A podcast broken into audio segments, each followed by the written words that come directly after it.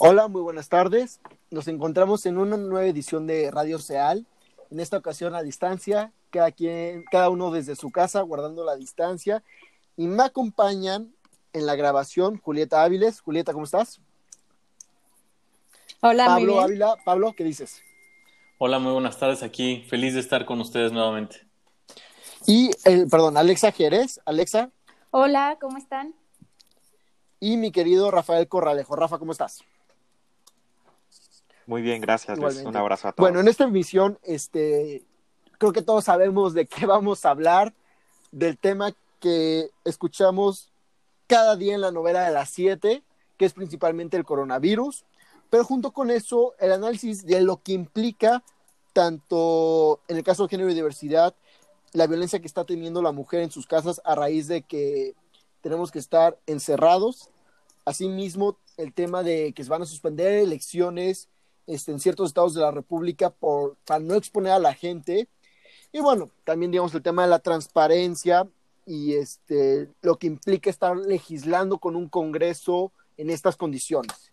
Y justamente para arrancar, Pablo, ¿qué nos tienes respecto a las elecciones que supuestamente el INE, bueno, más bien supuestamente no, el INE va a posponer?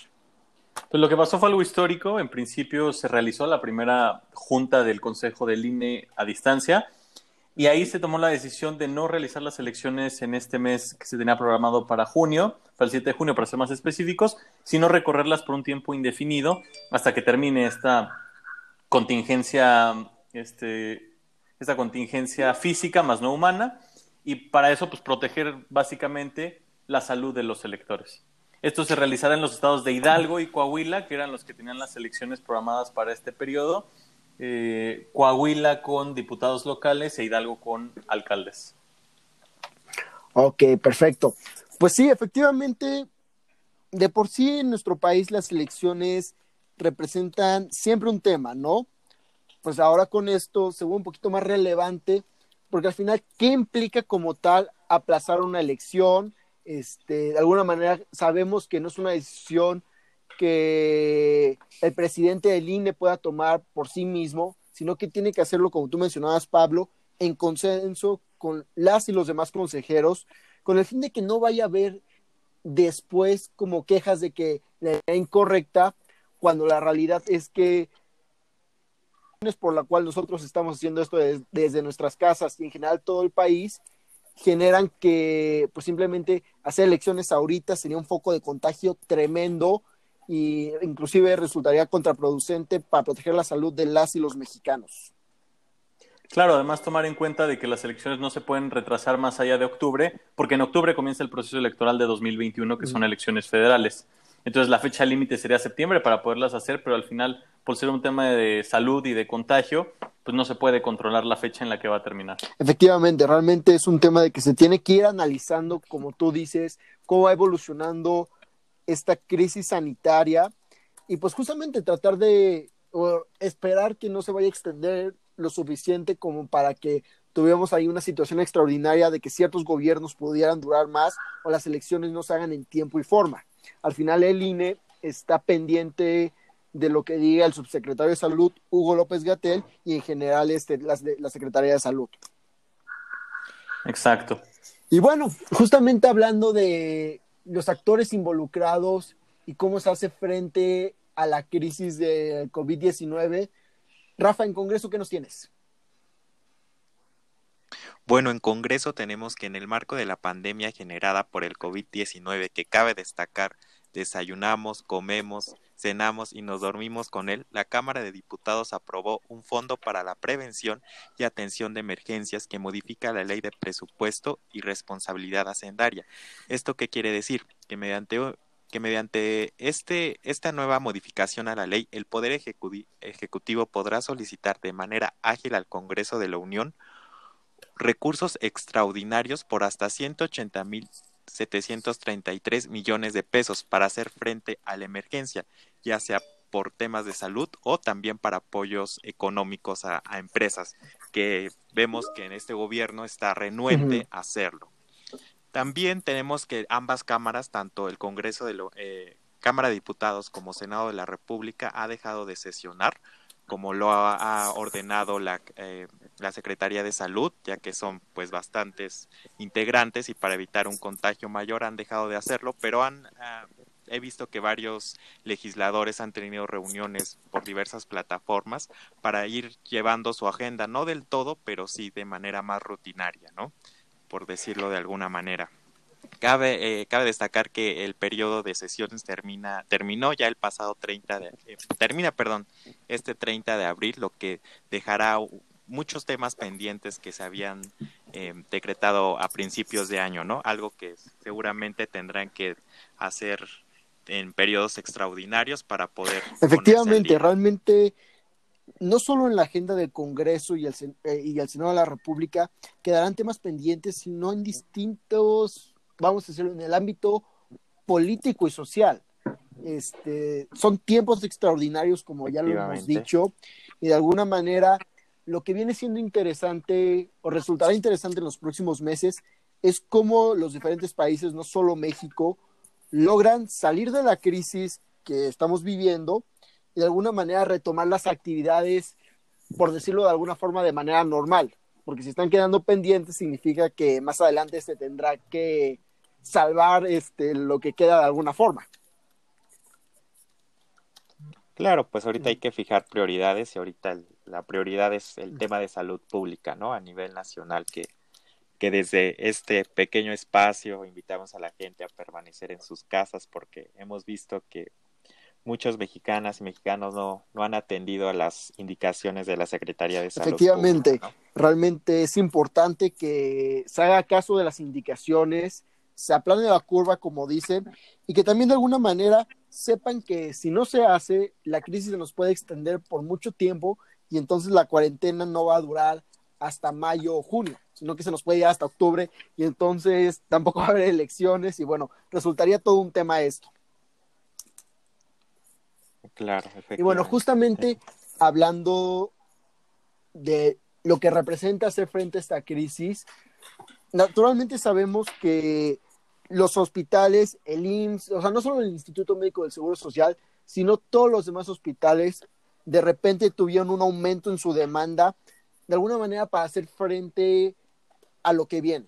Se requieren respiradores, se requiere equipo médico, la misma población requiere este cubrebocas, guantes, gel antibacterial, de alguna manera para prepararse para todo esto.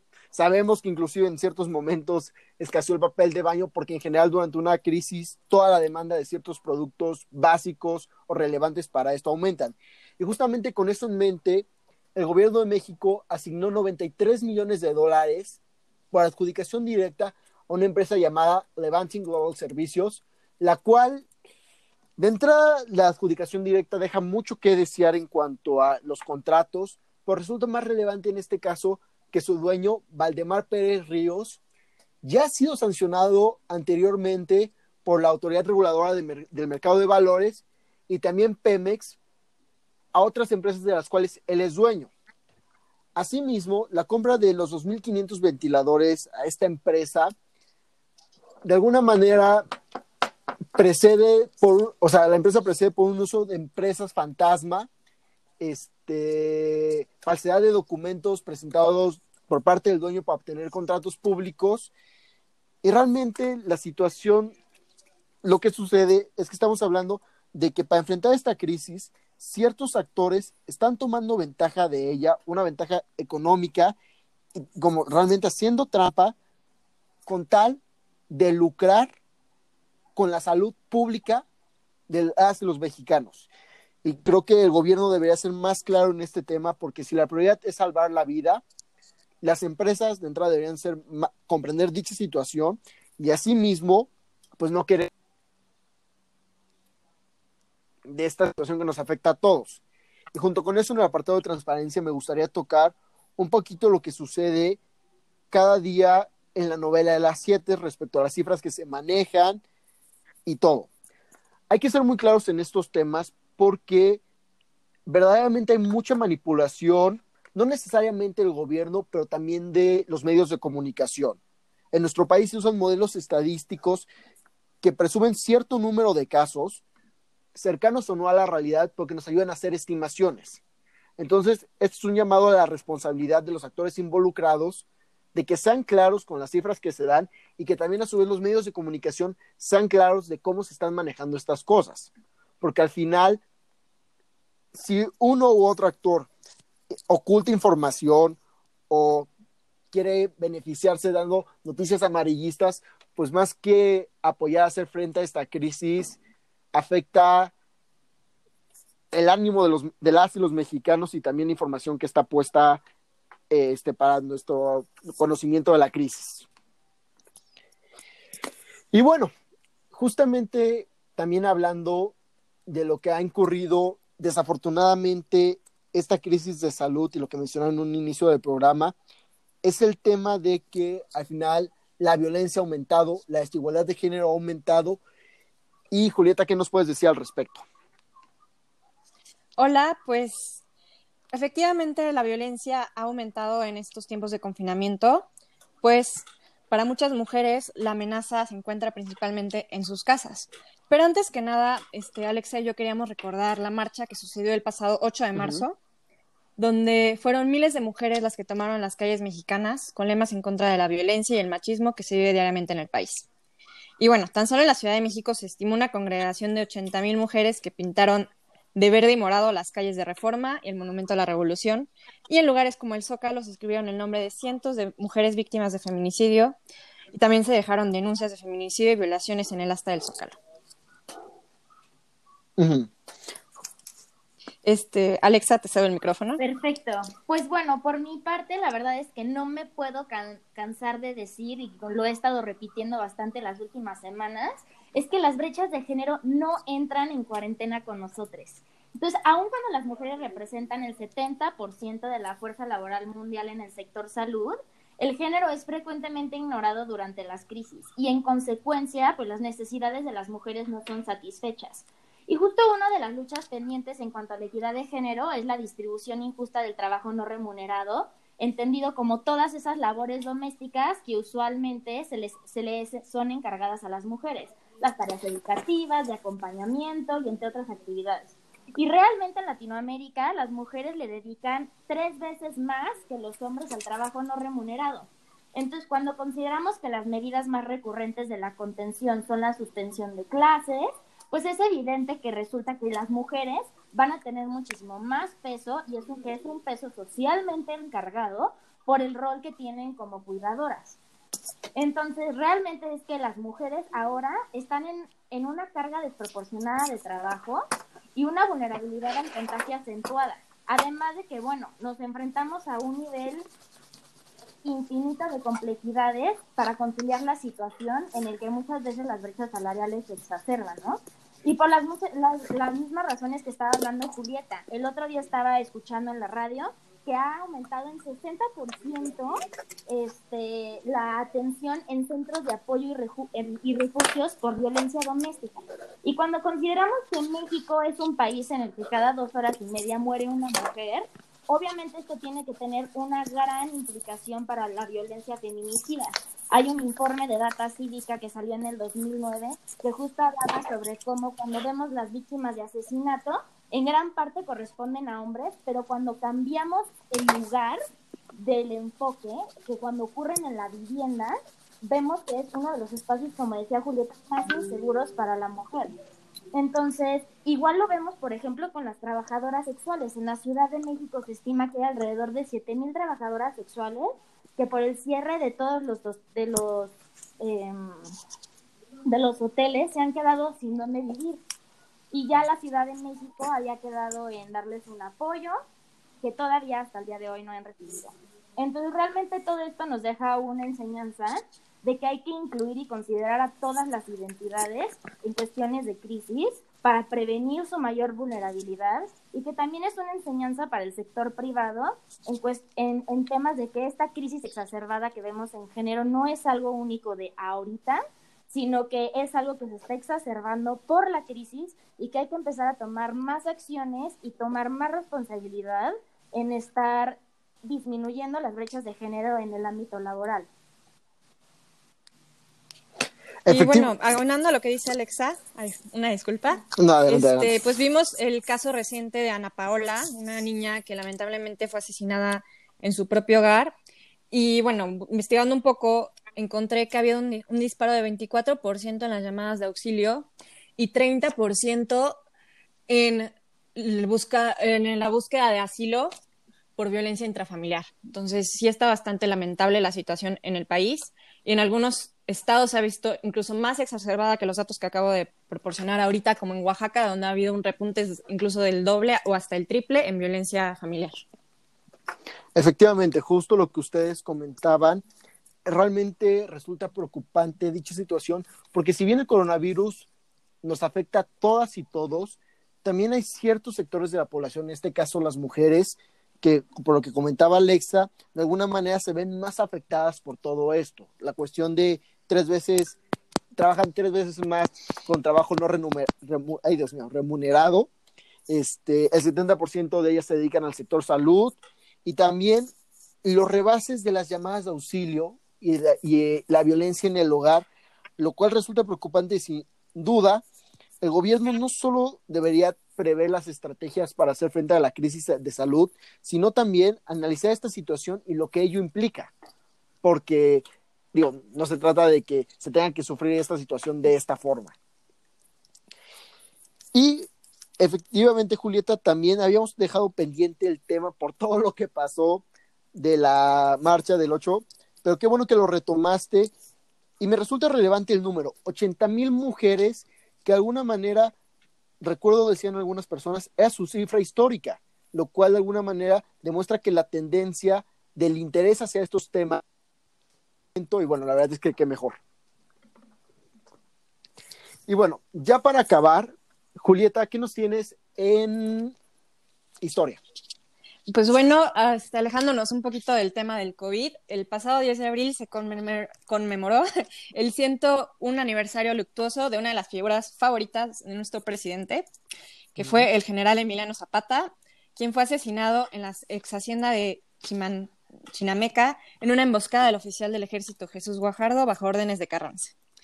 Y bueno, el caudillo del sur, a quien seguramente recordamos por una porque hace unos meses estuvo esta, este cuadro sí, feminizado que causó mucha controversia.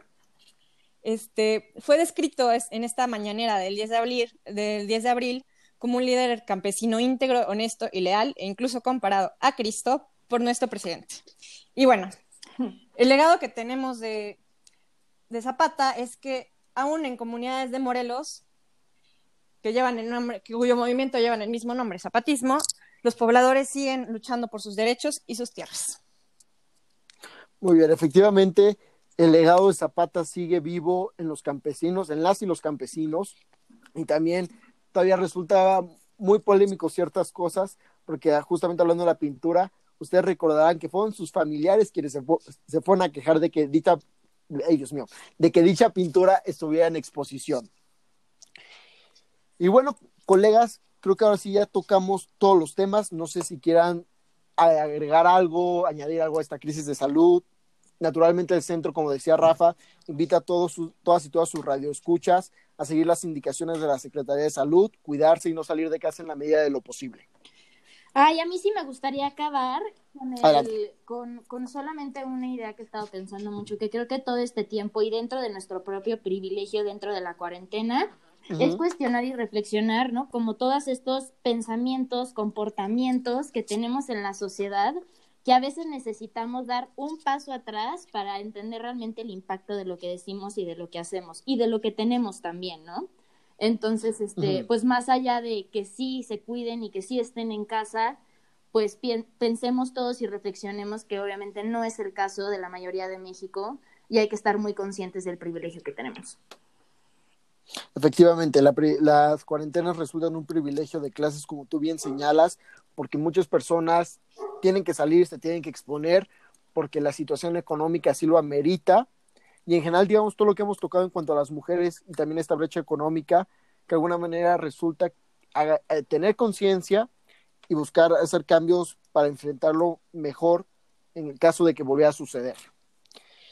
Y bueno, ahora sí creo que eso es todo Me dio mucho gusto hablar con ustedes una vez más. Vamos a seguir teniendo las emisiones por este medio. Y pues nada, Julieta, Pablo, Alexa, Rafa, les agradezco muchísimo que hayan sintonizado con nosotros, nos hayan dedicado unos minutos de su tiempo para esto. Y los abrazo y los invito también a quedarse en casa. Muchas gracias, Luis. Un abrazo de vuelta a todos y Un estén muy bien. Gracias, un abrazo. Un abrazo, hasta luego. Gracias.